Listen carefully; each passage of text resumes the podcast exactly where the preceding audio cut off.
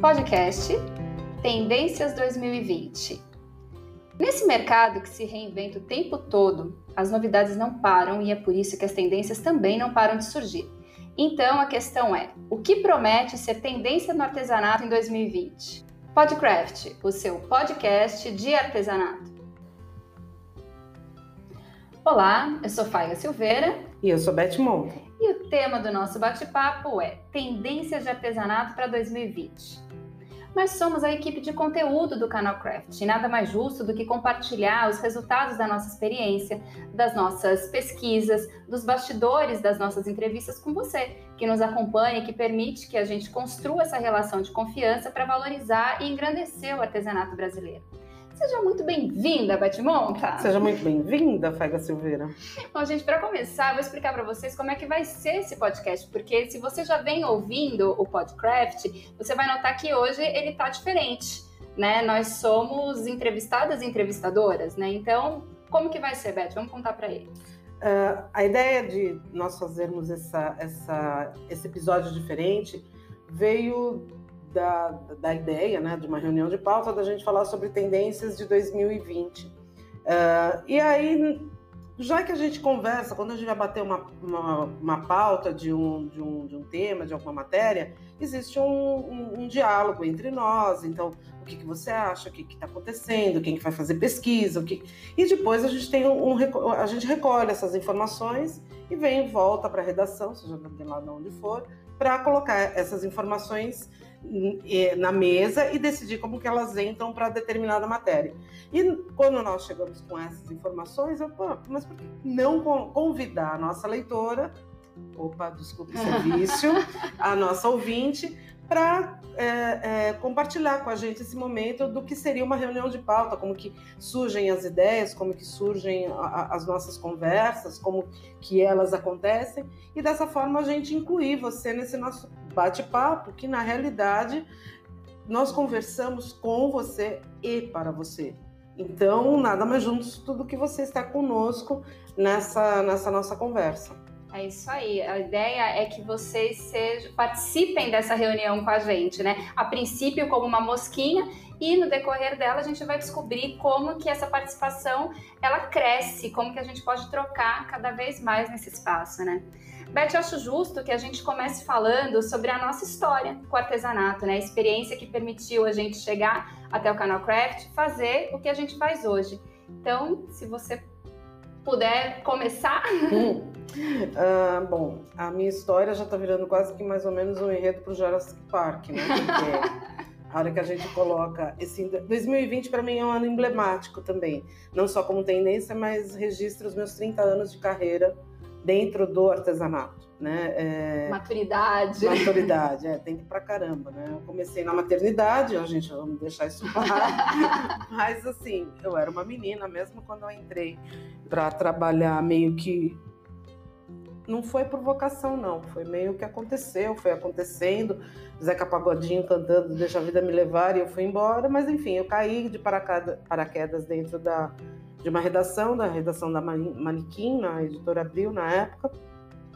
E por que, que eu caí lá e deu certo? Porque eu tive aulas de artesanato lá no colégio, onde eu aprendi a bordar, eu aprendi a costurar, eu aprendi a fazer bonecas. Isso tinha tanto que voltar, né? Gente? Tinha. A, a gente fala assim, ah, tudo bem, era uma educação voltada para meninas, né? Não, pelo amor de Deus, não era só meninas, não. Os meninos também faziam as aulas junto com a gente. Tá? Era, era bem compartilhado. E eu tive um apreço muito grande por uma, uma das minhas professoras, a irmã Lázara, que, assim, as coincidências da irmã Lázara, me arrepia de falar dela. Mas, irmã, enfim, você estudou em colégio católico? Colégio católico. A irmã Lázara, Lázara, ela nasceu dia 19 de março. Ah, dia do artesão! Dia do artesão, dia de São José. E ela era devota de São José, e assim, então toda, toda essa questão de eu ser devota de São José, de eu gostar dessa história do dia do artesanato, é literalmente ligado a ela, né? É, é, é bem direcionada. É, ela é uma ela era um ser de luz. Ela já está lá no plano lá do, outro lado, mas assim, ela é um, é um ser de luz que apareceu na nossa vida. E eu acho que ela meio que me colocou mesmo nesse caminho, sabe? De, de, de, entender, de gostar. Então, por exemplo, quando eu cheguei na redação, eu sabia o que era um pirógrafo, eu sabia como que era trabalhar uma cortiça, eu entendi o que era um vitral, o que era um ter bordado ponto cruz. Para mim era um termo familiar. Eu, eu havia aprendido a lidar com isso. E também em casa, eu tive vó costureira, bisavó bordadeira, fazia... Quer dizer, já chega com um olhar que conhece algumas é, coisas, mas é. também com a criatividade aguçada, pra, aberta para é. receber. E eu sempre fui muito curiosa, né? No geral, sou até hoje, graças a Deus. Então, assim, tudo me desafiar, como que faz tal coisa? Vamos lá, vamos descobrir. Melhor pauteira do canal Craft. É. então, vamos descobrir, vamos ver como que é, como que funciona. E a minha formação, apesar de trabalhar com jornalismo, é publicidade ciências sociais e publicidade. E a publicidade me ensinou uma coisa básica: nunca tenha medo de perguntar, nunca tenha medo de criar. Por mais idiota que pareça, pode se tornar uma grande ideia, pode se tornar um grande feito. E aí, com essa, essa cara de pau que Deus me deu, eu fui levando, foi indo. E aí, outras oportunidades, sair da, da, da na época, ainda enquanto eu estava mesmo trabalhando para Abril, eu fui trabalhar na Gato Preto Tintas, o que já me deu uma visão de tintas, de mercado de artesanato, dentro do marketing de uma empresa, do porte da Gato Preto. Depois eu fui para Canetas Bic, que também era, era o lápis de cor, então eu já entrava na parte mais lúdica, com criança, com um, um outro universo. Então essa visão de mercado, não só do fazer, mas também do vender, né, me dava um pouco de entendimento de como que era ponto de venda, como que funcionava. E ainda que isso não tivesse claro para você, você estava super envolvida com a artesanato. É, então, eu estava lá, né, vivendo e passando por... Aí fui Nova Cultural, online, onde a gente se conheceu, e, e, e depois Empório de Ideias, depois Minuano, e são, então são 30 anos passando por várias editoras, fazendo revista impressa, basicamente, ensinando o artesão a fazer artesanato né? Então foram, eu acho que eu não consigo, eu acho que a única revista de técnica que eu nunca fui foi aquela bendita Oitinho. Que falou Oitinho, eu sempre fico olhando com a minha cara, o que, que, é que, que é isso daí, porque eu não sei direito. Mas assim, foi acho que a única revista que eu nunca fiz na vida de artesanato. Porque todas as outras, de biscuit a, a hardanger, né? Passando por todas as técnicas. Então, esse conhecimento enciclopédico de técnicas foi fez parte da, da minha carreira. Passado isso, a gente chegou aqui no Canal Craft, né? que é essa miscelânea de coisas, né? Que essa, é, né, então, mas o Canal Craft, ele vem com uma visão, porque assim, é muito legal quando você chega aos 30 anos de carreira e entende que você ainda tem muito a contribuir, que você não está assim. Eu me sinto nem na metade ainda do tanto que a gente pode fazer, porque tem coisa para caramba para criar, para fazer, para descobrir. Uh, esse ano foi o ano que passou, está passando, 2019, foi um ano muito emblemático para mim, um ano de redescobrimento, de, de novas visões, de gás total. Eu só tenho a agradecer esse ano, ele realmente foi muito bom para mim, apesar de tudo, né? Reclamei o ano inteiro, mas no, no geral ele foi bom. Mas uh, da gente entender que se eu passei 30 anos uh, ensinando o artesão a fazer artesanato, eu nunca nós nunca, isso eu digo à imprensa no geral, nós nunca ensinamos o artesão a ser artesão. É verdade, é um débito que a gente tem. É, e foi uma, e foi muito pautado, né, nesse é. nesse meia culpa, né, que a gente chegou à conclusão de que não, a gente tem que fazer um, um projeto que ensine a valorizar o artesão, que ensine a, a, a empoderar o artesão, que ensina o, o, as pessoas a falar, a pensar e a fazer o ser artesão, né? Então é, é esse empoderamento mesmo, sabe? É, a, artesão, a força do artesão, artesão power, sabe? Assim, eu quero um, um, bichinho com capa, assim, super artesão do ano. É mais ou menos por aí. E agora conta você, Faiga, como foi a sua vida, um pouquinho da sua história. Então, é curioso, né? Te ouvindo falar, é, eu fui me dando conta de que eu também fui picada pelo bicho do artesanato muito cedo, mas eu não, não tinha me dado conta disso, assim. Eu, na realidade, ainda que a minha formação seja em jornalismo, é, eu achava, né, quando me perguntava o que, eu ia ser quando crescer, eu achava que eu ia ser atriz. E aí eu comecei a estudar teatro muito cedo. E, e quando você se entrega nesses muitos cursos, você vai fazer curso de cenografia, vai fuçar ali atrás da coxia, você acaba ajustando a sua fantasia fez teatro infantil muito tempo, então você ajusta a sua fantasia e tal. E, e então a gente brincava muito. Olha essa... o que a Globo perdeu, né? Tá claro aqui. Né? Essa ludicidade né, que, que existe, que a, que a arte entrega, mas é o envolvimento com a arte de modo geral, que sempre me, me chamou muita atenção. Sou movida à música, sou movida ao que é visual, né? E... Mas eu acho que eu voto. Você também é do Colégio Salesiano, né? Sou. É, então, porque também você era do Santa Terezinha, eu era do Santinês, aqui, os dois aqui em São Paulo. E eu acho que. Ai, não, não filosofando, mas Dom Bosco tem um pouco. A, a parte da, educacional do Colégio Salesiano, dos, das, das instituições salesianas, elas sempre visaram muito isso o trabalhar o teatro, as artes serem trabalhadas na, na, na criança as artes manuais, né? É, a, gente, se a gente entrar, eles levavam a sério o que Frobel falou lá em 1800 e pouco sobre a importância das artes manuais ou das artes cênicas no desenvolvimento do aprendizado da criança, é, é que leva para o resto da vida. Né? É, é, que eu acho que eu fui para o Salesiano com eu já era mais adolescente assim, então foi um pouquinho mais tarde e eu era muito ligada a esporte. Então, você acha? Mas a, a, o projeto pedagógico rolava. Ah, sim, sim. Entendeu? É, é essas, a, a gente, gente, tinha é. acesso. É, nós sim. não tínhamos. Então, você não tem consciência. Por exemplo, eu tinha aula de culinária. É, a gente, fala, não, assim, o contato que a gente né? tem com a arte sacra desde muito cedo, é, sem saber é. que é arte, é. É, então, então aquela coisa que vai, você vai ensinando dúvida. a criança a ter o olhar para aquilo, né? É. Desde pequenininha, você. A se comunicar de diferentes maneiras, e artisticamente é uma delas. Não, sem dúvida, é verdade. E, e, e, tinha essa coisa com, o movimento também, que o esporte dava, enfim, né? Tenho... Enfim, foi uma aluna muito feliz, assim, foi uma jovem muito feliz.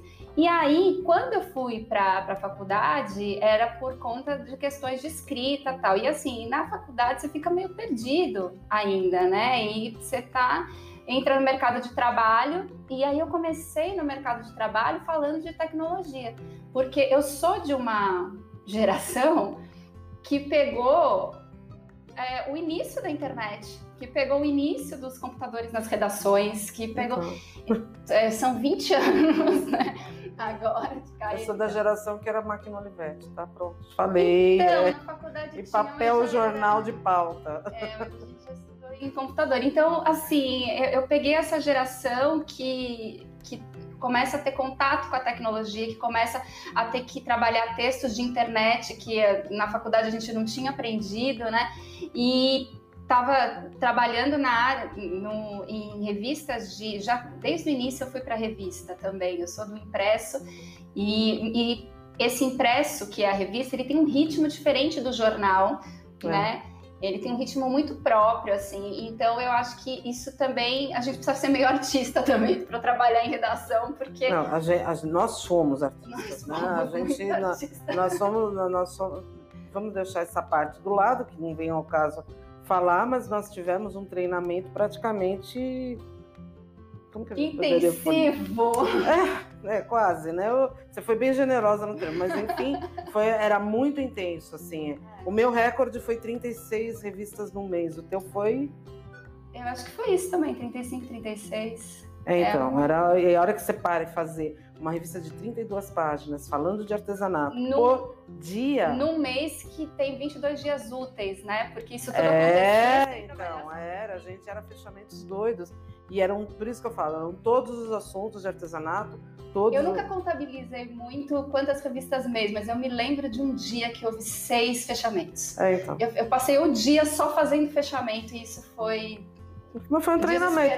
Na, na hora você acha desesperador, mas hoje você até agradece. Falei, pô, gente, muito, me deu uma, uma, base para uma série de coisas. Pro, até mesmo para agilidade de pensar. Né? Sim, você sai dali confiante, né? Que pelo menos revista você sabe fazer. É, é, sim.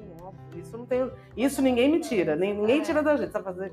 Sei. Como? como e eram ninguém. equipes é. muito, muito pequenas, né, muito coesas, então isso também é, dinamiza a sua forma de trabalhar em equipe, é. a sua generosidade. A gente, geralmente as equipes eram femininas também, Sim. dentro da redação, pelo menos, né, não só na colocando a parte de arte, diagramação não, mas é, a maioria dos artesãos ainda eram, ainda são, né? Ah, a grande maioria, maioria é. Então isso facilita muito no, no, lidar com as pessoas, assim.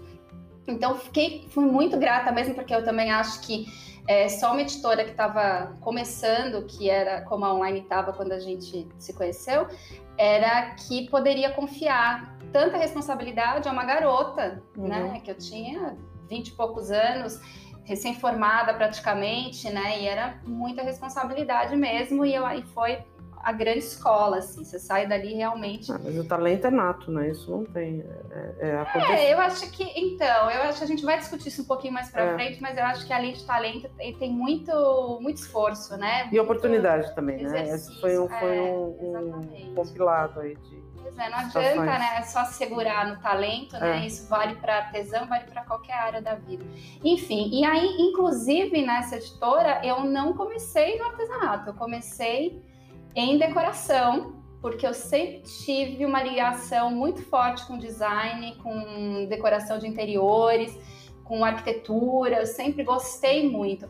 Mas você vê, né, depois que a gente começa a estudar um pouquinho de arte. Depois, quando eu fui fazer pós-graduação, uma das minhas especializações foi na área de história da arte e tudo mais. Você vê que é essa veia artística, esse olhar direcionado para o belo. Então, você querer entender um projeto de arquitetura, você querer entender que uma peça de decoração ela não está ali por acaso, né? Uhum. Combinação de cores, enfim. Aí você começa a se, se jogar e explorar tudo que você tem.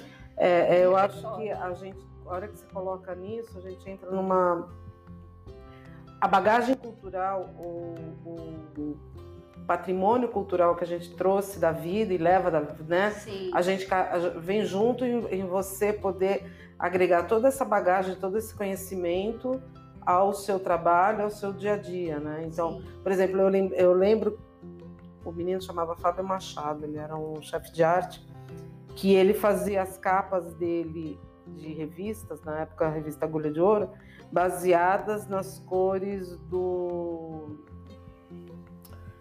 Matisse. Matisse, nas cores do Matisse. E ele tinha lá uma tabelinha de cores, ele colocava todas as cores dos quadros, ele puxava os quadros, ali, na realidade, naquela época a internet não era como hoje, né? Então ele tinha os livros mesmo, então ele pegava as capas, ele xerocava, então ele sabia que aquele azul combinava com aquele determinado laranja, com aquele e no círculo de cores ele também se baseava e assim montavam as capas da, da agulha de ouro que eu particularmente considerava maravilhosas porque era aquela harmonia. Você olhava para a coisa e falava assim nossa é agradável. Você não sabe por quê mas, mas é agradável.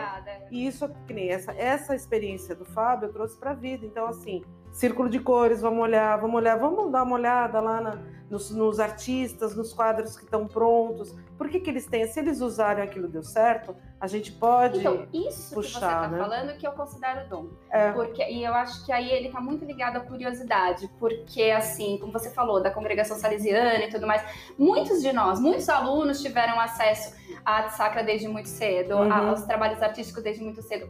Quantos desses foram para o lado artístico exploram isso cada vez mais? Eu, eu vejo que, assim, dentro de casa mesmo, a minha família, é, eles nunca tiveram tanto interesse por museu ou por arte ah, ou determinados tipos de leitura. Eu sou um ponto fora da curva dentro de casa já. Entendeu? Então, mas é aquela coisa, quem é da arte, e aqui eu posso dizer que todos nós somos, né? Porque se você está aqui escutando com a gente, a gente falar, falar, falar, e está interessada nesse assunto, é porque você também é no mesmo, está no mesmo patamar. A gente está aqui na mesma, na, na, na mesma base. É um povo e assim, é um povo que vive que isso. Tem que olhar para isso. Mas a gente se engana de achar que nós somos poucos. Ah, sim. É, aí, aí é a grande coisa, ah, não, não, não somos.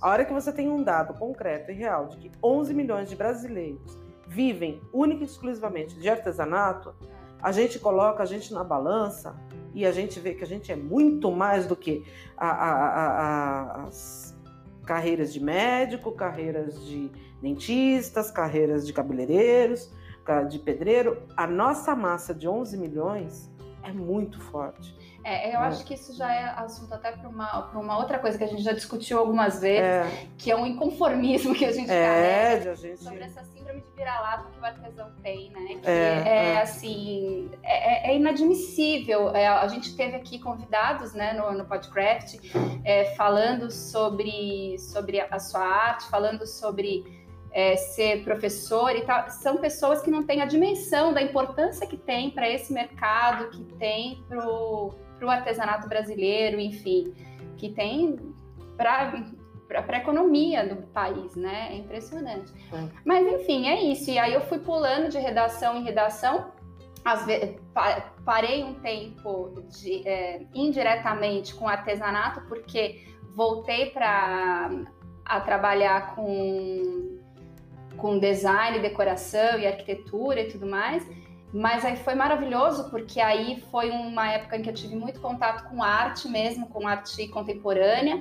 E aí e eu acho que isso é importante para a gente fazer essa divisão, porque durante um período houve um preconceito muito grande, né? As pessoas por não entender esse valor e não valorizarem o artesanato como devem, elas achavam que elas só, podi só podiam ser consideradas artistas se elas fossem tivessem formação em artes plásticas. Uhum. Então, aí agora separa o artesão do artista. Eu sou terminantemente contra isso. Uhum. É como a gente já conversou algumas vezes. O, qualquer chefe que se valoriza, ele se diz cozinheiro antes de tudo. Isso mesmo. Então, qualquer artista que se preza, ele se diz artesão antes de tudo. Porque é. a partir do momento né? que é feito com as mãos, ele é as Exato. artes manuais, o artesanato vem. Se a gente for buscar a grafia ou, ou, ou, as raízes da palavra, a gente vai chegar a isso, a, a, parte do fazer com as mãos, né?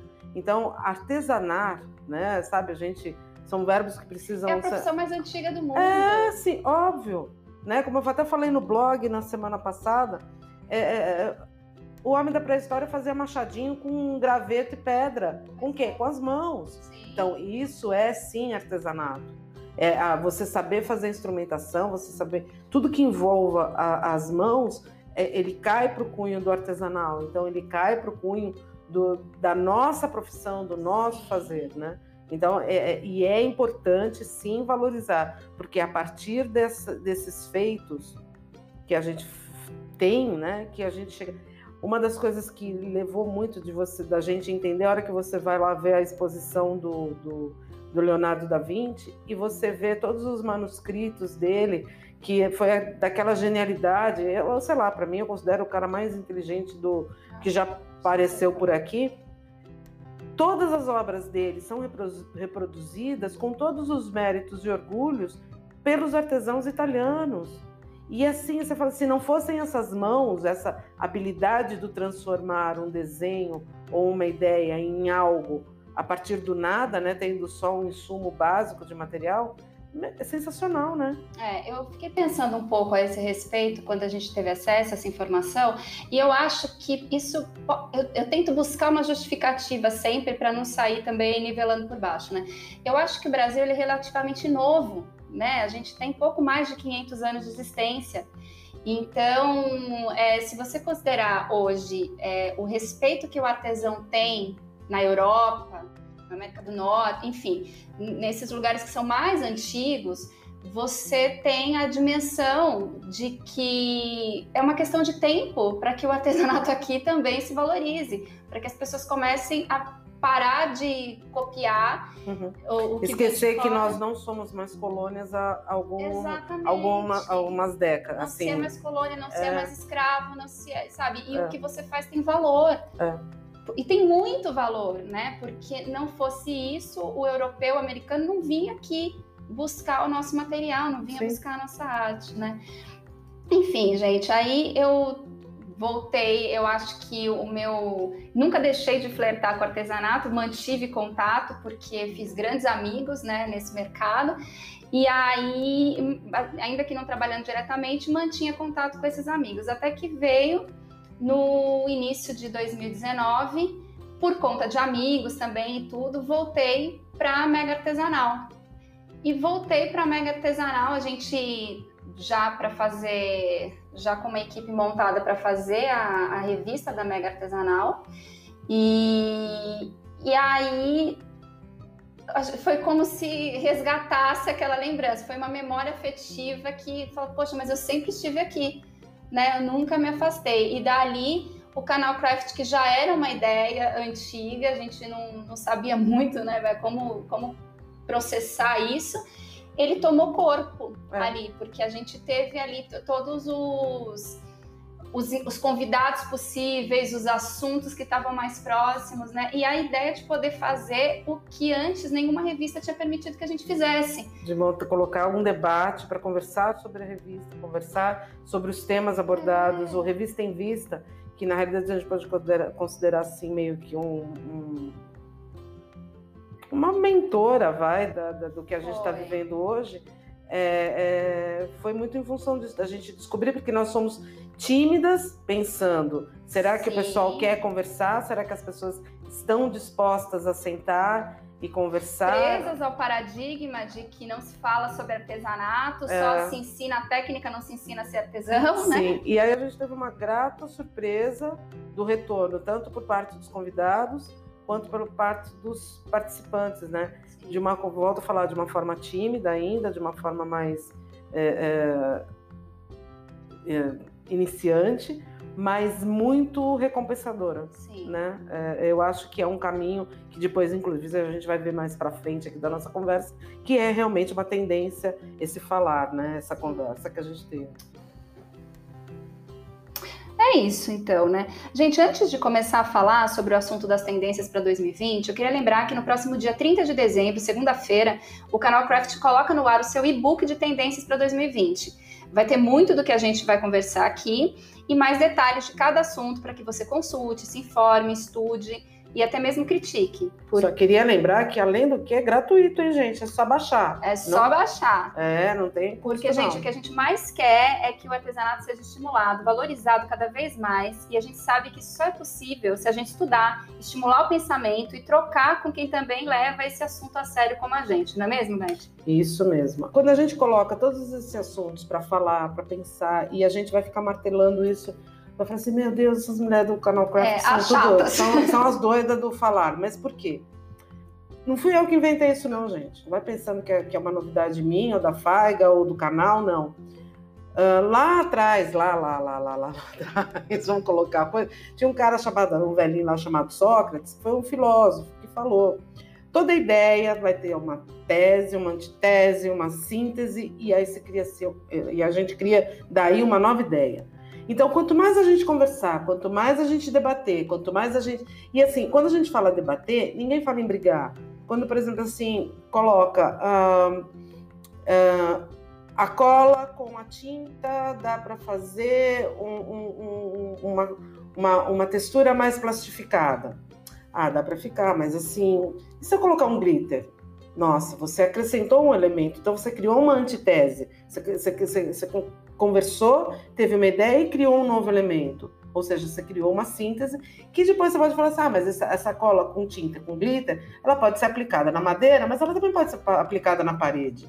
Você criou uma nova ideia em cima disso. Então, conforme você, a gente vai conversando sobre os temas, sobre aquilo que a gente vai fazendo, e no caso sobre o artesanato, outras ideias vão vindo, outros, outras necessidades, outras sugestões.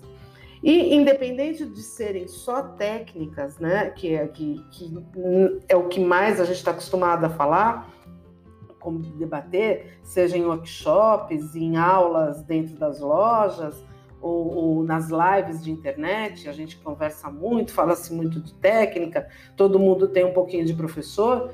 É, mas a gente não conta, a gente não conversa muito sobre o resto do artesanato. Porque o artesanato, a gente, a gente conversa muito sobre a finalização, que é o produto final ou a técnica, a forma de chegar. Mas a gente não conta os bastidores da, da, do artesanato. E a gente não fala como que é a, a escolha de materiais, como que você faz pesquisa para conseguir esse material, como que é o seu ato criativo, como que você para, pensa, estuda, projeta, uh, finaliza, como que é a ética. Copia ou não copia? É bacana copiar? Não, não é, nunca vai ser. E como tudo que você traz no teu repertório, no teu universo de referências, é. ele agrega ao teu trabalho, né? Ele valoriza as suas ideias, estimula a sua criatividade, né? Ele faz isso. Parte. Ensinar, por exemplo, a precificar e a vender as suas peças. Então, por exemplo, a, a, a gente o que, é mais, o que mais a gente vê por aqui é assim, ah, quanto que você teve custo de material? Ah, custou 50 reais.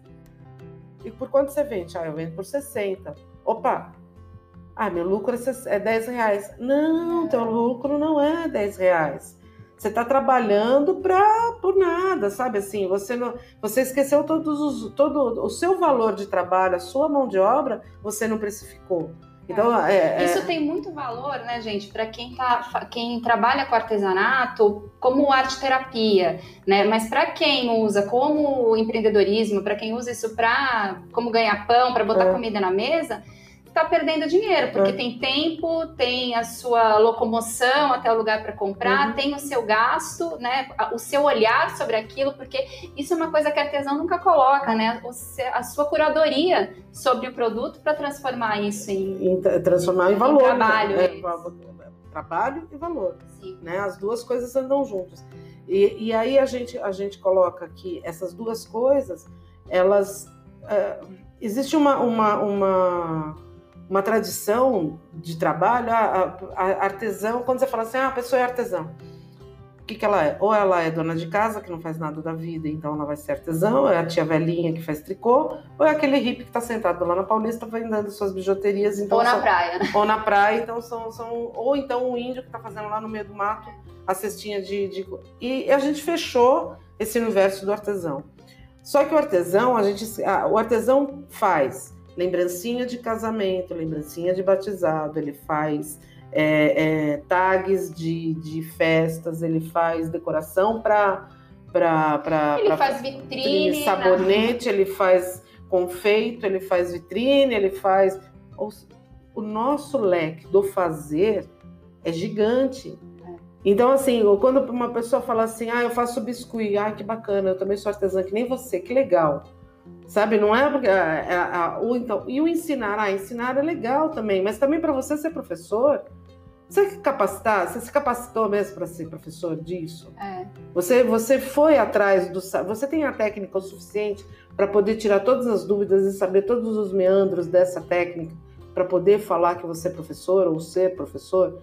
Então, assim, não é muito mais bacana você primeiro se valorizar e se capacitar como artesão, é, entender. Isso, isso, é importante que você coloca, né? Que principalmente no artesanato urbano, que é o que a gente mais lida, porque muito do artesanato urbano ele não é brasileiro. É. Né? Então ele vem de referências que muita gente não conhece a história, é. não se especializa e não, e não trouxe isso também agregado familiarmente, uhum. né? Então assim não está na sua cultura, não, ah, mas eu tenho talento. É claro, não estamos desmerecendo o talento de forma alguma, mas isso com conhecimento agregado permite que você, inclusive, faça com mais facilidade, mas uhum. que explore a sua criatividade ao máximo, é, né? E é. que e isso vai gerar ainda mais valor para o seu trabalho. Isso, é, e assim, a, a, às vezes eu acho que todo artesão, quando fala assim, sou artesão, essa pessoa devia, a primeira coisa que ela devia fazer, antes de qualquer coisa, ela sentar na sua mesa de trabalho, bordar, pintar, fazer com extenso, seja lá como, qual for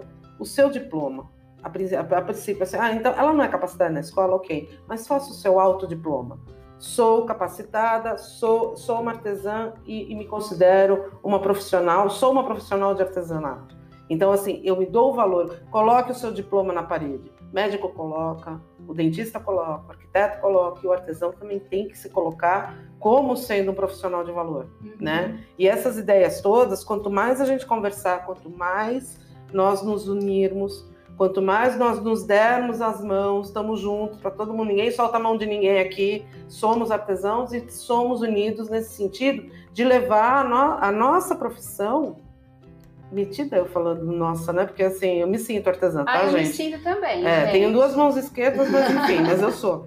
E aí nós somos artesãos e nós, nós estamos assim em, é, é juntos nessa, nessa, nesse novo patamar que nós estamos nos colocando, Sim. né? De, de dignidade, de respeito, de reconhecimento. É isso. É, isso, isso, gente, dá pano para tanta manga, né? A gente tem que tem que conversar ainda mais sobre isso. Não se a gente nem, nem falou disso diretamente, mas o conversar é uma grande tendência. Cada é. vez mais falar rodas de conversa. Então, por exemplo, você na, na tua comunidade, na sua cidade, no seu bairro, no seu prédio, seja onde você for. Então, exemplo, é legal você procurar as pessoas que são, estão ao seu entorno e, e, e, por exemplo, lá no grupo do prédio onde você mora, meu, quem faz artesanato aqui? Vamos conversar, vamos até, eu estou precisando trocar umas ideias, sentar, convidar as pessoas para fazer no, no, seu bairro, na sua praça. A, a, muitas cidades do interior, principalmente, têm as cooperativas que trabalham Sim, como... Não, e a internet facilita isso é. tanto, é, gente. É, você pode colocar por grupo do WhatsApp, você pode fazer sobre é, é, videoconferência. Existem várias formas. Mas, gente, ah, posso falar uma coisa? Videoconferência é legal, o WhatsApp é melhor, mas nada substitui um bolo de fubá e um cafezinho para conversar. E assim, é, é já... olhar no olho, sabe? E a gente já tem fama, artesão já tem fama, né? Se vai falar de artesanato, tem um bolinho com café é, no canto. Então, vamos então, agregar o que tem importância. É, sentar. Ah, eu vou até contar uma historinha muito legal é, do patchwork, né? Que as mulheres lá, as pioneiras do patchwork, se reuniam. Sim para elas eram todas restritas, né? Podia fazer uma porrada de coisa e, e, falar muito menos, se reunir muito menos.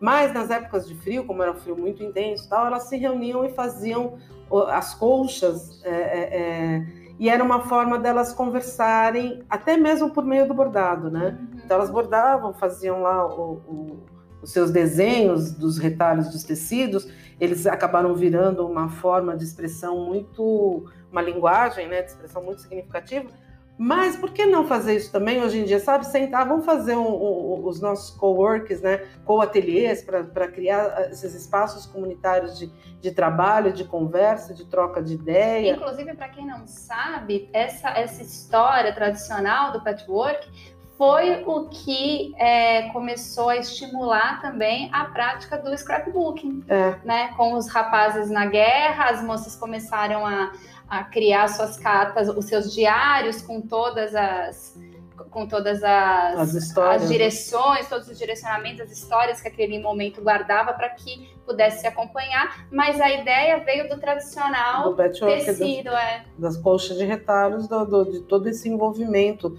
afetivo que, que tem, né? É, é, assim, a gente não, não consegue separar muito o coração da mão, né? É. Acho, se a nossa mão fechada é o tamanho do nosso coração, ela aberta, é tudo que o coração pode fazer, a mão também pode, né? Então, Ai, que lindo isso. É, é, mais ou menos por aí. É. Bom, gente, é, eu não vou nem. Na, no meu roteiro aqui, eu tinha que falar da nossa primeira tendência agora, mas a gente já falou de algumas, né? Então, a próxima tendência sobre a qual a gente vai falar é o empreendedorismo. Porque esse termo ele é bem mais amplo do que a gente pensa. Ele foi já tendência em 2019 e enquanto existir uma boa ideia e força de vontade para fazer acontecer, o empreendedorismo ele vai estar em destaque. Né? Beth, o que, que muda do empreendedorismo de 2019 para o de 2020? É, o empreendedorismo, eu acho que ele está tão em volta e a gente tinha que um pouco entender as duas diferenças do, do empregador e do empreendedor, né? São, uhum. são mais ou menos duas, duas visões diferentes.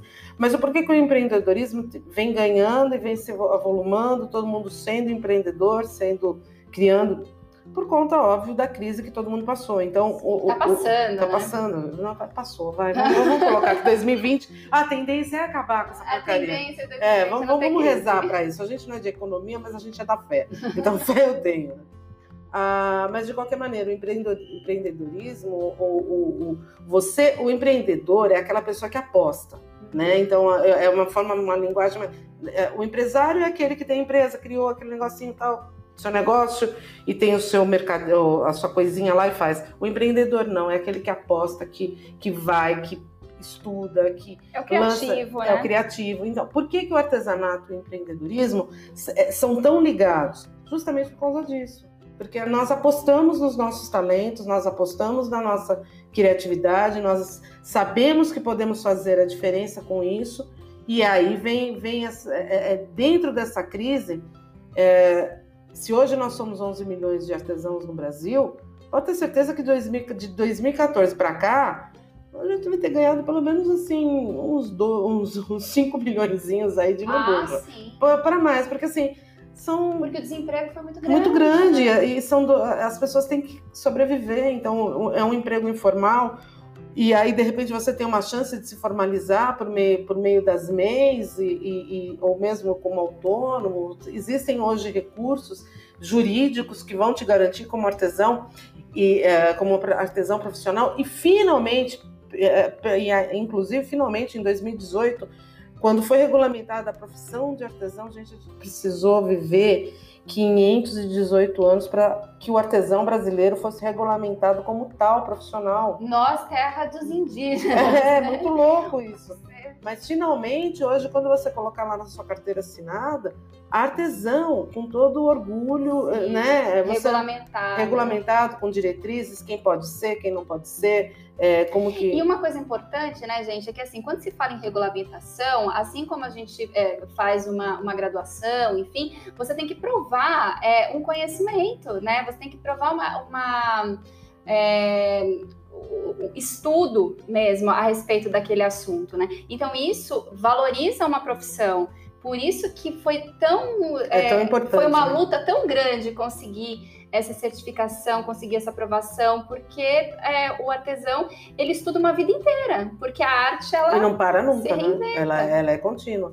E a, a, então eu acho que a, a, e hoje em dia nós, nós temos aliada a tecnologia onde assim eu não dou conta de acompanhar a tecnologia não, tá? Eu vou ser bem honesto com vocês. Aí quando eu acho que eu já entendi determinadas coisas, vem lá e ah, ah o celular, o celular me surpreende assim, abaixou um aplicativo novo, ah, que legal. É quase diário isso. Então, assim. É, se a gente usa 10% da nossa capacidade cerebral, eu posso dizer que eu não uso 3% da capacidade do meu telefone. É, mais ou menos por aí, porque são infinitas as possibilidades. É, mas apesar de todos tantos pontos positivos que a gente tem, eu tenho um ponto negativo muito grande, que eu acho que essa história de facilitar demais trava a nossa criatividade e a gente só fica no copiar, no copiar, vou olhar. Eh, eu adoro o Pinterest, eu tenho uma relação de amor e ódio do Pinterest muito forte. Do mesmo jeito que eu amo olhar as referências, eu odeio porque eu vejo, quando de repente eu vejo determinadas coisas que é toda, ah, sei lá, uma, um vidro pintado ali. Aí saiu um bonito no Pinterest, de repente você vê uma tonelada de gente fazendo todo igual, todo mundo fazendo igual aquele bendito vidro. Uhum. E isso me dá uma frustração danada. Eu falei, então tá, não é isso, não é série. Série a gente tem lá na fábrica de plástico, sabe? Que bota a, mão, a, a, forma e você vai saindo na série. O artesanato não, ele tem que criar, ele tem que inovar, ele tem que, a partir daquilo, tá criando. Então, eu acho que, assim, a gente tem que. A, a grande tendência de, de empreendedorismo e tecnologia, a gente aliar os dois, os dois, os como que fala? Os dois, as duas bases, as duas né, bases, das duas bases de empreendedorismo e tecnologia. E assim, juntas, elas poderem formar a estrutura da base real do artesão brasileiro. Uhum. Então, assim, do, do, novo artesão brasileiro, né? Da gente começar a entender a nossa postura e a nossa importância como no mercado nacional, como nós somos empreendedores artesãos que estamos aqui para movimentar o mercado e tirar o Brasil dessa lama. É, eu posso, hum? eu, eu, posso falar disso há 20 anos e, e a Beth há 30, né? Que assim foi o que muito do que as revistas fizeram, né, pelo artesanato, que elas foram fontes de referência para o artesão. Hoje a internet é essa fonte de referência. É, o que se tem confundido muito, e isso é uma questão muito mais ética, né, é a questão da cópia. Porque a, o, o estímulo à criatividade é justamente você agregar né, o, o, seu conhecimento, aí você vê algo que lhe agrada, que por algum motivo, um belo dia a Beth se encantou com a técnica pautada pelo Matisse. Então, puxa, para combinação de cores, nós vamos seguir por aí. E qual o seu caminho? Isso é muito pessoal também, porque é. vai fazer parte do seu processo criativo. Então, a internet hoje ela é uma grande ferramenta para as nossas referências, como foram as revistas é, há alguns anos, mas ela não pode ser uni, a única ferramenta. E nem a única fonte de informação. De forma alguma. Porque, assim, a, os algoritmos Algoritmos. algoritmos. Eu sempre falei, os algoritmos, o que acontece? Você, a hora que você olha na, no, no, na tua página da mídia social, ela coloca, ah, tá, tá na tendência pintura em madeira. Ok. Aí você só vai ver pintura em madeira por quê? Porque você é aquilo que você gosta. Que você o Facebook ali. e o Instagram vai mostrar aquilo que você gosta, É. né?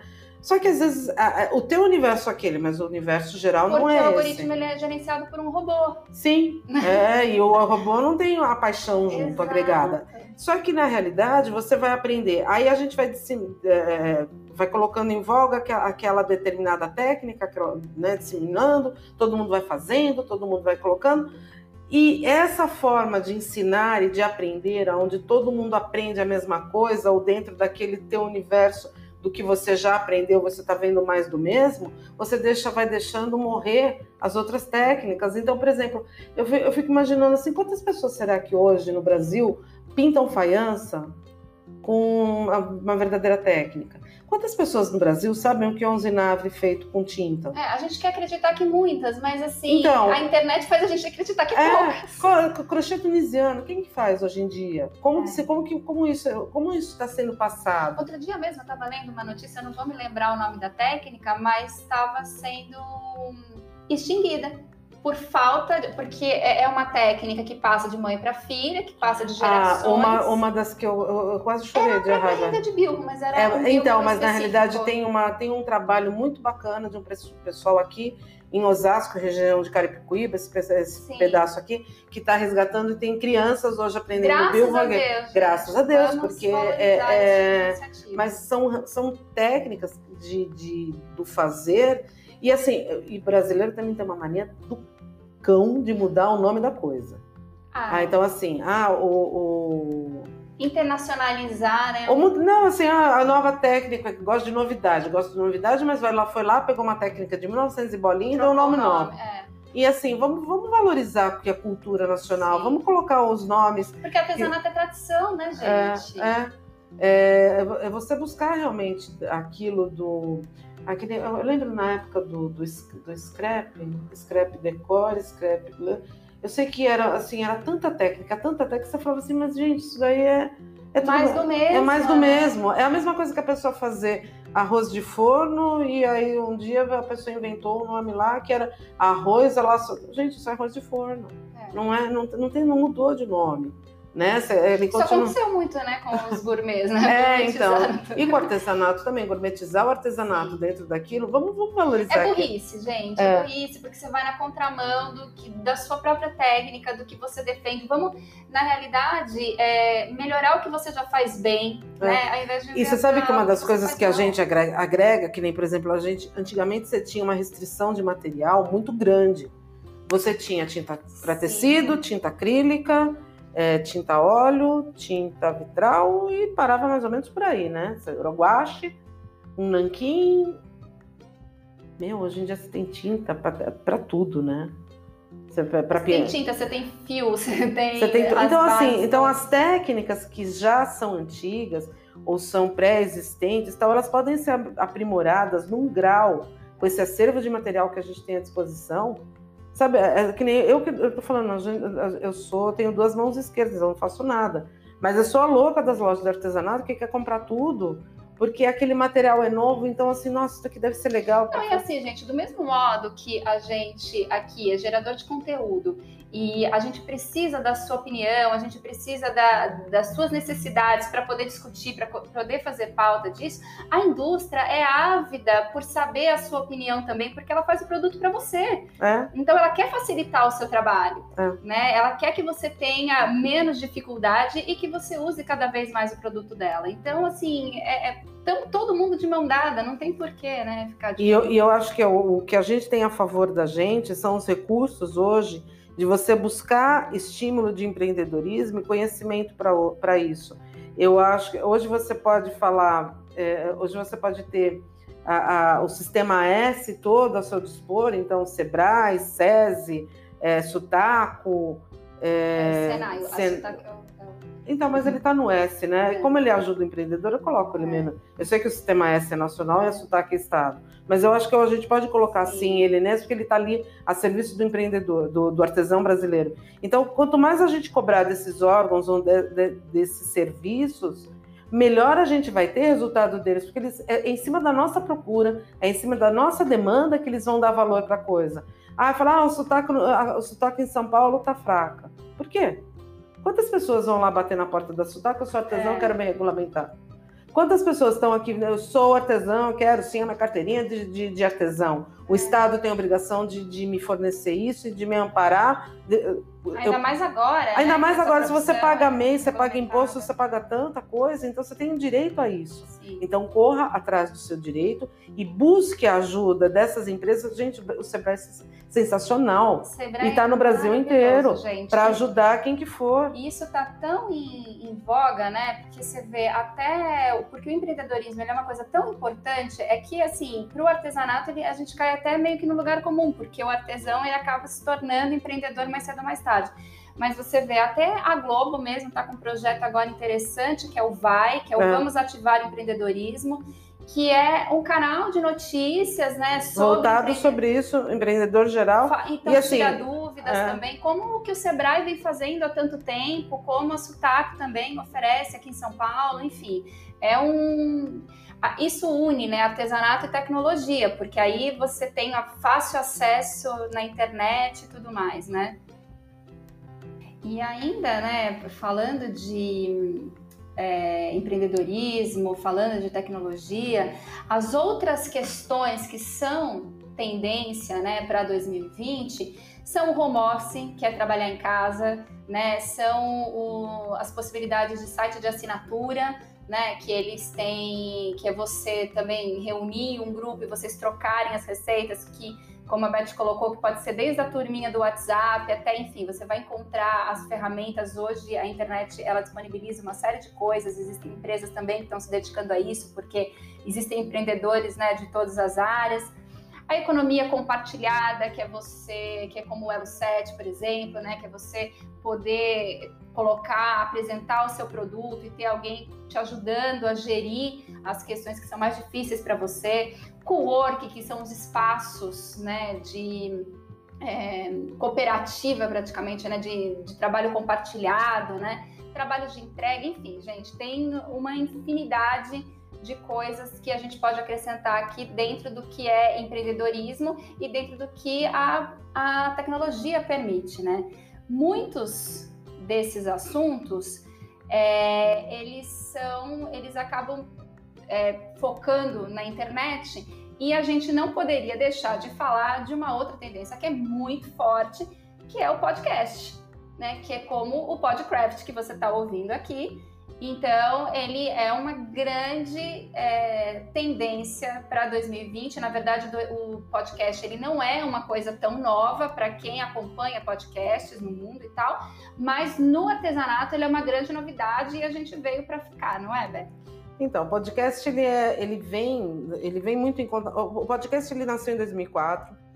Ele foi uma meio que uma junção lá das ideias dos caras do iPad, que era um aparelhinho lá da, da, da Apple, com, com o cara que teve a ideia do, broad, do broadcast e tal. Então vamos, vamos, juntar lá, surgiu o podcast, que na realidade, vamos colocar na língua popular da gente, que é, é a questão, né? É um rádio via internet, é um programa de rádio via internet. Então não é mais por ondas de rádio, mas sim por, por fio. É, quem está acostumado com o Netflix, Pelas ondas do Wi-Fi. Play, né? É, é, o mesmo esquema, é um streaming, só que é de áudio. Então, só você áudio. sabe que o filho descobriu que é streaming é para aproveitar, né?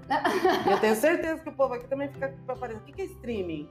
Né? Então são muitos termos que a gente vai usando. É. O que é podcast? Por que, é esse nome complicado? Por que, que não fala que é rádio internet? Uhum. Né? Por que, que a gente coloca? O que, que é streaming? Né? Que, aonde, é. onde que a gente. Vamos, vamos trazer. É, porque os programas de rádio, né? Esses programas, você, se você acessar um, um site de um programa, de, de uma de uma emissora de rádio, lá tem vários programas. Esses programas poderiam ser podcasts, mas na verdade é a programação. É que na, rádio, a, a, rádio ela, ela, ela vai via ondas, né? Que uhum. eu sempre acho uma grande dúvida em relação a isso, tá? É. A minha limitação artística fica pensando as ondinhas andando por aí com a gente falando. Mas rádio, gente, rádio pega rádio atravessa oceanos. É. A gente, eu tenho um rádio em casa que a minha avó escutava programas da, da Itália. No lá. submarino, vocês comunicam. É, então. então é, eu acho muito louco, acho muito legal.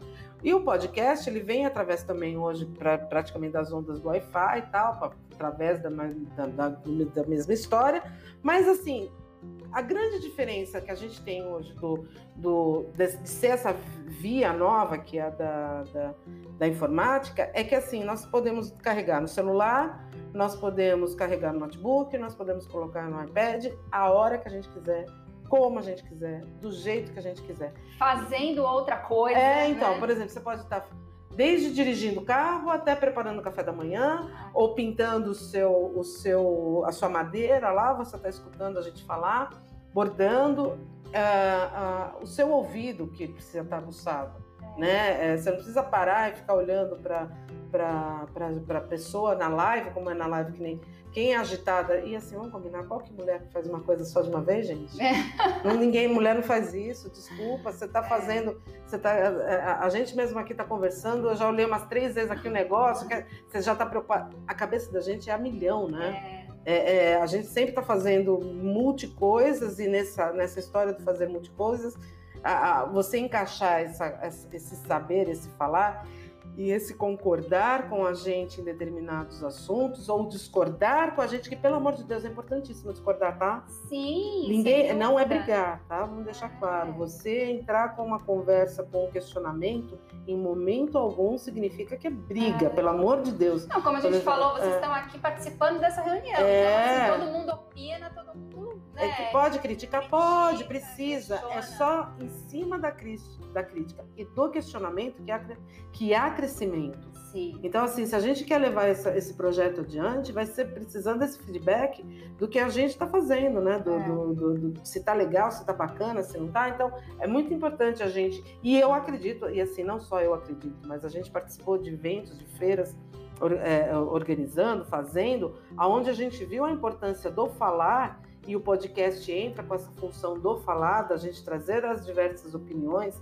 Então, quando a gente convida artesãos, empresários, é, é, donos de empresas, né, ou, ou, ou executivos, é, formadores de opinião de mídia, quando a gente traz essas pessoas e abre os microfones para elas, a, a gente está abrindo essa forma do comunicar e, e, e, levando direcionamento. Quantas, assim, eu, eu desconheço de um de algum programa de rádio ou mesmo de televisão que tenha se, se predisposto a fazer isso com o artesão brasileiro, né? De, de colocar, não, estamos aqui para conversar só sobre isso. É. E né? assim, né, muitas vezes depois que esse cara já está fazendo isso há muito tempo, ou seja, já deu certo, né, e aí só vai para explorar uma técnica. E não, a gente quer falar da dificuldade, a gente quer falar do começo, a gente quer falar dos tropeços, justamente para que a gente cresça junto, né?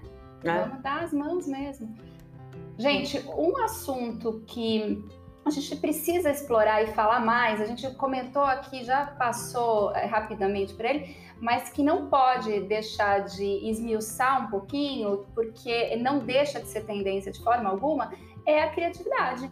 Né, Bé? Porque ela é uma tendência permanente do artesanato, né? Então, na criatividade, ela é uma necessidade Exato. e uma tendência permanente, não é nem só do artesanato, é do mundo. Né? O, o, o ser humano só sobreviveu porque ele foi em algum momento criativo. Né? Ele, ele, ele, os neuroninhos lá deles, deu sinapse lá, se ligaram. Agora, o que as pessoas não, não, não sabem, né? Assim, é, essa, essa questão, ela é até orgânica, né? Mas, assim, criatividade também se aprende. Óbvio, é um exercício quanto mais você estimula, aí a gente vai ver que aquele papinho chato, que eu odeio psicologia, tá? Mas enfim, é, são os nossos neuroninhos lá naquela, na nossa cabeça, célulazinhas lá da cabeça, elas se ligam por, por sinapses que são como se fossem linhas, uhum. né? De bordado ou pontos de crochê que a gente vai ligando um, um, um, um square com o outro e para ela, conforme elas vão se ligando, elas vão formando, e uma vai ligando na outra, que vai ligando na outra, que vai ligando na outra, e, e todo esse movimento de neurônios da nossa cabeça é a criatividade. É. Tá? Então, assim, a, a de, tirando as funções básicas da gente, que é o comer, beber, é, é, dormir, né, outras coisas, a gente, que isso é o básico da, da do ser humano. É instintivo. É né? instintivo. É. tem até uma nomenclatura dentro da psicologia que uhum. a gente já entra no outro, no outro assunto, mas é, é, é, todas as outras elas são necessárias e tudo isso é inerente ao ser humano e faz parte da criatividade. É em cima disso, desse, desse questionamento e dessa capacidade de resolver problemas ou resolver questões que a gente está ligado. E esse é o grande barato da história. Então, ou seja, se nós somos seres humanos, seres, seres humanos, e para ser ser humano você precisa ser criativo, meu, a gente está no topo da cadeia é. Dos seres humanos. Sabe quem são os seres humanos mais legais que existem nesse mundo? A gente. sabe? Modéstia. É, meu. A gente tá lá. Você está pensando que é o construtor, mas não. Ele lá está fazendo cálculo, cálculozinho básico. A gente não, a gente está fazendo criatividade, como você disse. Criatividade é um exercício. Uhum. É, é, é, você ter, teve uma ideia que parece besta. Ah, imagina se o cara da Apple achasse que era besta. É. Imagina se o cara do Facebook achar. Até porque, gente, se menospreza, né, a besteira, por assim dizer, como a gente colocou, mas o, o que há de mais incrível é simples. É. Né? As obras mais interessantes, elas são simples. Você sabe que eu sempre fico pensando, quem foi a, a, a pessoa que foi lá e pensou que o, o, o, branco de titânio, que o titânio podia dar, porque ele falou, não, isso aqui serve para pintar quadro. É. O cádmio, quem foi que imaginou que o amarelinho. Então, por isso, assim, eu acho que foi, foi... lugar que as pessoas confundem que ser simples é diferente de ser simplista. É. Né? E aí a gente é. tem, que, tem que esclarecer um pouco isso, né? São, são... Porque o simplismo, ele cai no, até no preconceito, né? Ele é. cai no desejo. Ah, não, isso aí não tem valor. E, mas o que é simples, ele tem muito valor. Foi feita uma pesquisa há alguns anos disse que sobre quais foram as principais descobertas do ser humano no último século. É, e a descoberta mais incrível foi considerada a escova de dente. Ah, sim. Né? Porque, e você pensa, puxa vida, né? Mas com tanta é. coisa. É, mas a escova de dente, ela permite. Tem a do designer também, né? Tem. Que é o, que é o, o enfim, né, você vê que a gente. é uma louca, mas é verdade. Porra, meu, ele, ele é um mas designer é perfeito. É né? Não tem, não tem então, que falar. São ideias mais simples, é, né? É. E muitas delas, enfim, como se deu esse processo criativo, quantas coisas não foram descobertas, ah, estava estudando uma coisa, foi descoberta outra, né? Enfim, é, sobre a questão do exercício da criatividade, eu só queria acrescentar que existe teorias, inclusive, que envolvem né, esse universo da criatividade e que ela está é, tá associada a é, repertório, que são as suas referências, que é todo, tudo que você tem de conhecimento, às vezes até escondidinho ali em algum lugar, da, em alguma caixinha da tua cabeça, né? Mas o teu olhar sobre aquela referência, né? Então, sua é, memória é, afetiva, né? Então, você tem ali do mesmo modo que um belo dia falaram pra gente que ah, o artesão é aquele que no canto tem o bolo de fubá com café e você une isso, ai, aquela tua tia querida que fazia um bolo delicioso e tal. Isso é o seu olhar sobre a sua referência. E isso tem que ser associado à sua curiosidade, que é a sua capacidade de conexão, né? De como que você une a tua referência ao seu olhar sobre ela. E você vai exercitando isso. Então você pode fazer isso escrevendo, você pode fazer isso testando as suas tintas, brincando com as suas uh, agulhas, enfim, né? Aí é um sem fim, porque nós somos é, seres muito capazes, ainda que a gente ainda não tenha descoberto isso. É. Bom, Beth, agora eu queria que você falasse um pouquinho pra gente é, sobre a Silver Economy porque a gente tem estudado esse assunto, né? Até porque a gente tem estudado as tendências, mas esse público tem chamado muito atenção, porque é um público maravilhoso e ele engrossa as questões do artesanato com muita propriedade, né? Então, a, eu, não sei, não gostei muito que você colocou a tendência do seu, eu olhando para minha cara, com essa história, você fala, cheguei aos 53, é óbvio que eu faço parte desses 53, desses 50 a mais, como, como é colocado. Então, assim, os termos estão mudando, a, a forma, porque a forma de pensar está mudando. Então, não se, faça, não se fala mais idoso, muito menos melhor idade, muito menos com qualquer tom depreciativo, porque hoje a pessoa com 50, com 60, com 70 anos, ela tem 80 e, gente, vamos, né? É, existe uma força, uma energia e uma sobrevida, uma qualidade de sobrevida muito grande. Então, assim, você se você coloca, que nem eu estou em plena energia, momento de ebulição criativa de todos os lados, falar assim, ah, você vai parar agora porque você está velha? Oi? Oi? Você surtou, né? Ah. Vai para você porque eu vou continuar e o problema é teu. E na realidade é isso que está acontecendo. Esse não é um movimento meu, Beth, uhum. é um uhum. movimento geral. Sim. Então a população, e, assim, e por um outro lado também um movimento de diminuição da população. Então, se antes você tinha, as famílias tinham cinco, seis filhos, hoje já são a projeção para o Brasil se eu não estiver enganada, é, é dois. Eu sempre fiquei questionando como que se projeta 2, uhum. alguma coisa de filho, né? Mas é, é um número assim, 2,2 de crianças por, por, por, por, casal. Então a gente está diminuindo e a projeção vai virar um algum, em algum momento. Então, assim, estamos tendo menos jovens e mais uh, 50, 50 a mais. E a, a projeção para daqui a 10 anos é um número muito superior. E a questão econômica, né? É. Porque se você partir desse pressuposto de que, ah, fulano tá velho na carreira e tal, você considera que esse cara já conquistou muitas coisas Sim. e agora ele tá com uma situação econômica um pouco mais tranquila e ele é Ou mesmo quando você vê uma, um sistema previdenciário, e aí assim, isso é uma realidade que todo mundo tá escutando falar. Então, Sim. assim, você, você hoje você não se aposenta mais Uh, não existe mais o parar de trabalhar aos 50 anos como existia antes. É. 40 e pouco, né? Não existe mais isso. Você, tem que, você vai ter que trabalhar até 60 anos.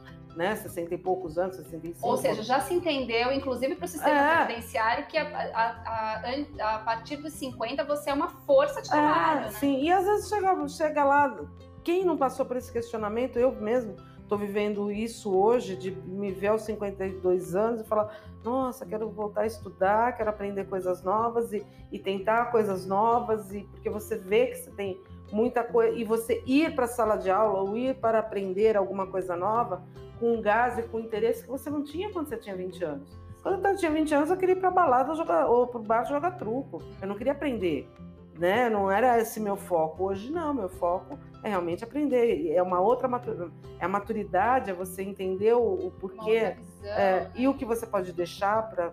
Então, e hoje dentro da economia existem então existem faculdades, existem trabalhos, existem agências de emprego, existem é, é, assistência médica. Por exemplo, eu acho maravilhoso o conceito do Prevent Senior a hora que você coloca que ele não, ele não aposta na doença, ele aposta na saúde. Sim. Então ele faz todo um trabalho de, de, de pré-venção que é sensacional para você. Né? Haja vista foi o que mais cresceu no país. Lógico, porque ela, ela, e além do que ela está em encontro com o sentimento daquela pessoa. É. Então, assim, para não, realmente eu quero fazer coisas legais, eu estou nativa, né? Tô... Então, assim, o, a, e, essa, e essa economia prateada, o mercado finalmente é, abriu os olhos e está abrindo o campo. Teve a, a, feira do Silver Economy que teve agora em, em setembro, ela São foi Paulo. em São Paulo, ela foi gigante, de uma potencialidade absurda a primeira, a primeira edição dela. De eu chegar e falar assim, nossa, gente, que maravilhoso. Lotada, né? Lotada né? e organizadíssima e muito bem estruturada, com palestrantes sensacionais. Então, assim, eu acho que a gente tem muito ainda a aprender, uhum. tá? Estamos numa fase de aprendizagem e de valorização de, de, de, dessa, dessa, dessa nova situação, onde o, o, a pessoa com mais experiência não é tido como velho ou como porque o velho me dá sempre aquela coisa do rasgado roto, né? Você tá lá no canto e deixa... Não, não somos nem velhos, nem. nem... Um Ao contrário, nós temos uma experiência a mais para agregar e, e ajudar, ao mesmo tempo que o novo é extremamente necessário. O frescor da juventude, então eu acho que quando você alia essas duas, qualquer profissional que aliar essas duas coisas, ela é, é, é fadada ao sucesso, uhum. porque não, não tem como dar errado aliar a experiência receita do. Receita de brigadeiro. É, receita de brigadeiro, é mais ou menos por aí, não tem como errar. Então é, é, é, uma tendência que vem forte. E o artesanato é muito presente, porque o artesanato ele é sim uma forma de economia de, de segunda. De quantas histórias a gente não conhece? Ah, era médica, virou... É, porque esse público, gente, ele é, seu, é consumidor do seu produto final, ele é consumidor do seu serviço, se você é prestador, ele é ele é ele está ali no, no, na figura do seu professor de artesanato, enfim, ele está em todas as vertentes do artesanato, de todas as vertentes do empreendedorismo. É uma categoria mesmo de consumo, né? Sim, é um, um consumo e consumo forte. Forte, muito forte. Bom, a outra coisa que a gente não pode deixar de falar é a cor do ano, né? A cor de 2020, ela já foi é, divulgada há pouco tempo e quando a Pantone fala, né, Beth? É, então, a Pantone é o... quem não sabe o que é Pantone, Pantone é um guia de cores clássico no mundo inteiro, onde todo, todas as tendências de designer, de moda, de decoração, né, enfim, tudo que possa ser tendência é, são baseado, é, é baseado nas cores da Pantone. E a cor escolhida desse ano é o Classic Blue 19, 40 52. Você fala, nossa, mulher, você tá louca, né? De falar esse número que eu vou decorar. Vamos resumir um pouco? É um pouquinho um azul caneta bic, sabe? É. Ser um pouquinho mais claro, é mais ou menos por aí. É, tudo que for nesse, nesse, nessa, nessa família de cores vai estar tá, vai tá dentro dessa, dessa tendência. A cor é realmente muito bonita. Você vai encontrar ela no, no, no e-book, né? Direitinho, a cor correta para poder visualizar e poder fazer seus trabalhos. É, é, eu acho que vale a pena sim. E em cima disso, é, fazer o estudo de cores, das cores que combinam com essa, é, ver qual que é que fica melhor. Um laranjinha sempre cai bem, um amarelo dá contraste sabe assim? É, fazer as suas tentativas ou questionar ah. o seu professor, né? Porque aí a gente entende também que os professores eles têm esse conhecimento para poder te estimular e, e fazer, se você tiver um pouco insegura, né? Porque como a gente destacou aqui no começo, o conhecimento ele é sempre muito é. valorizado, ele é sempre muito Mas importante. de qualquer maneira, fica a dica aqui, sempre que você tiver uma dúvida de qualquer coisa, se combina ou não combina, vai lá no círculo de cores, ah, dá um Google lá e procura círculo de cores, vai achar. Sim. O círculo de cores, ele sempre vai te dar as combinações perfeitas, as cores que casam o que com o que, se é da família, então assim, é para não errar. E é muito fácil de acessar. É muito, E é muito fácil de interpretar é, também, né? É. Porque às vezes a gente consegue e depois não sabe o que faz aquele elefante branco, mas é. esse sabe é bem simples. Bom, para finalizar, eu acho que a gente precisa comentar um pouquinho sobre as técnicas, né, que vão ser destaque nesse ano, porque se alguém estava com esse interesse e começou a ouvir esse podcast do começo, né, uhum. pensou, puxa vida, estou quase uma hora aqui, né? Então vamos falar um pouquinho sobre isso, né? Então, as técnicas, assim, o que a gente tem visto, na verdade, eu vou ser muito honesta, tá? Não vou botar panos nas, nas veias. Eu não tenho visto, a gente não tem visto tanta novidade assim, infelizmente, é. tá? É, e eu não digo, infelizmente, no sentido de, ah, não tem novidade. Não, pelo contrário, não é isso o meu problema. O problema que a gente anda vendo por aí é sempre mais ou menos as mesmas coisas. Então, continua em alta, né? Continua em alta. As festas de. É tudo que tem a ver com comemoração. Comemoração, né? fazer ou faça você mesmo as festas. É, nascimento. Decoração né? do ambiente, é. escultura de bexiga é, é, topo de bolo. Os, o biscuit vem, assim, eu tenho visto muita gente, muita artesã boa, muito material bacana é, de modelado, tanto no biscuit quanto no EVA, que em alguns casos até me surpreendeu, de um bom gosto. Até é, algumas técnicas estão sendo ensinadas no, no, no programa da Andréa Bassan, lá no, no Artesanato na rede? Artesanato na rede, isso. Então, assim, tem umas peças lindas, super fofinhas mesmo, que quem gosta dessas técnicas, corre lá e pega, pra, porque tem umas aulas boas, pra, de muito bom gosto para seguir. Uh, e tem também, sei lá, a, a, dentro do amigurumi, ele continua crochê, o crochê e, e, tricô em alta ainda, dentro das linhas. O bordado livre vem com muita. Ai, eu sou apaixonada por bordado livre, né? Então Ai, ele. mas ele tá forte, tá é... tá cada vez mais lindo, tá super Isso. moderno. Então, e o bordado livre, eu acho que ele ganhou finalmente um, os ares do, do, do, do século, né? Uhum. Então, a hora que ele, ele traz bom humor, então você conseguiu agregar a, a, a informação da técnica, a informação da, da atualidade, então você encontra N né, produtos com bom humor, com e como o bordado por ser livre, ele vai poder obedecer qualquer risco. Essa coisa das pessoas, da necessidade de conversar, né, que a gente estava falando no começo, elas estão se manifestando por meio do bordado, elas estão se manifestando. Teve uma época, né, que tinha aquelas camisetas com frases. Sim, então, sim, sim. hoje a gente tem muitas frases no bordado também. É, né? é, então, assim, ele, ele é muito democrático, eu acho. Muito. E eu acho que essa, essa necessidade da democracia que nós estamos tendo no geral, né, é. da, de, de, de, fazer a democracia presente, ela, ela, ela pode ser manifestada por meio da, da arte. E eu ainda eu colocaria da mesma forma que, que o artesanato, a gente tem algumas pinturas, pintura, pintura fluida, que é uma coisa legal, que, uhum. que, que, é uma forma fácil de pintar. É, é, algumas que não existe muitos equipamentos. Isso, né? existem algumas técnicas bacanas que você pode usar com, com materiais que são de fácil. Ah, e uma coisa imprescindível dentro do mercado do artesanato é você conseguir utilizar o, aquele produto que você tem para em várias situações. Então, quanto mais plurais forem as aplicações ou as formas o consumo de consciente, é o consumo consciente. Insumos, né? Então, isso é importantíssimo. É. Isso é uma tendência forte de mercado procurar o produto que tem selo de, de qualidade, de, a, tinta que, se certificasse aquela tinta, ela, ela eles fazem o, a, a limpeza correta das águas. Todas as empresas de bom caráter do segmento se preocupam com isso, porque isso é bom caráter sim, uhum. porque quando você se preocupa com o meio ambiente, se preocupa com todos nós, né? Não é só um ganhar dinheiro é, irracional para a venda de produto. Não, você está se preocupando com o meio ambiente. Então, o reuso, por exemplo, o exemplo da Santa Fé, que eu sou fã de carteirinha, é a hora que você sabe que aquele metrinho de feltro que você comprou limpou o oceano de 12 garrafas, 12, né? 12 garrafas PET saíram do, do, do, do lixo ou da, do mar, ou seja lá de onde for, para virar a beleza do artesanato, eu, eu, eu, tenho vontade de abraçar, de beijar, de agradecer, de falar obrigada por fazer.